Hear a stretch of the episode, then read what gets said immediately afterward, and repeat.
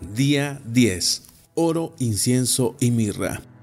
Bienvenidos a nuestro día número 10. Hoy nuestro devocional se centra en el Evangelio de Mateo, capítulo 2, versículos 10 y 11, que dice lo siguiente. Cuando vieron la estrella, se llenaron de alegría.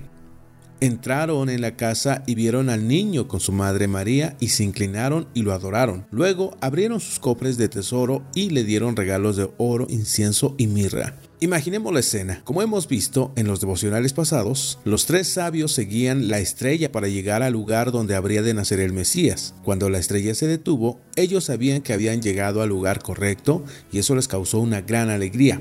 Acto seguido, después de adorarlo, le dieron regalos que cada uno llevaba. Siendo el Hijo de Dios Altísimo, ¿acaso Cristo necesitaba de regalos? A decir verdad, los regalos de los sabios no fueron una forma de ayuda ni de tratar de suplir sus necesidades. Sería deshonroso para un monarca, para un rey, que vinieran visitantes extranjeros con paquetes de provisiones para la realeza.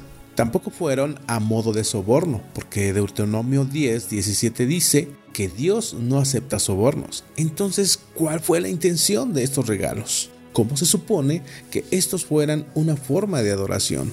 Los regalos que se dan a personas que lo tienen todo y dependen de sí mismas son ecos e intensificadores del deseo del dador, del deseo nuestro de mostrar cuán maravillosa es la persona de Cristo. En un sentido, dar regalos a Cristo es como ayunar, es negarnos a algo para mostrar que Cristo es más valioso que aquello que nos estamos negando.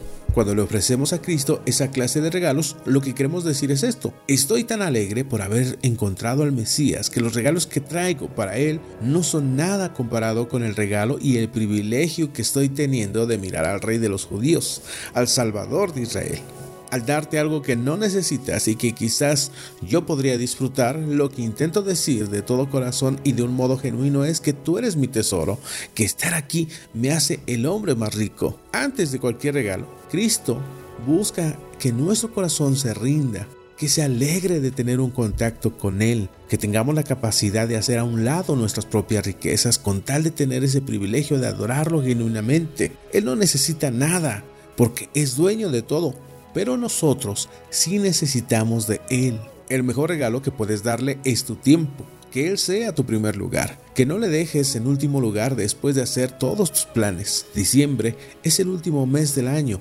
Para muchos es quizá el mes donde más se habla de Cristo, aunque solo sea en teoría. Pero comienza el siguiente año y todos volvemos a nuestras actividades de siempre que Cristo despierte en nosotros un gozo bastante grande, tanto que anhelemos desesperadamente buscarle cada día, no solo para adorarle y tener una gran relación con Él, sino también para obedecer su palabra y por ende ser transformados de una forma absoluta. Ese es el mejor regalo.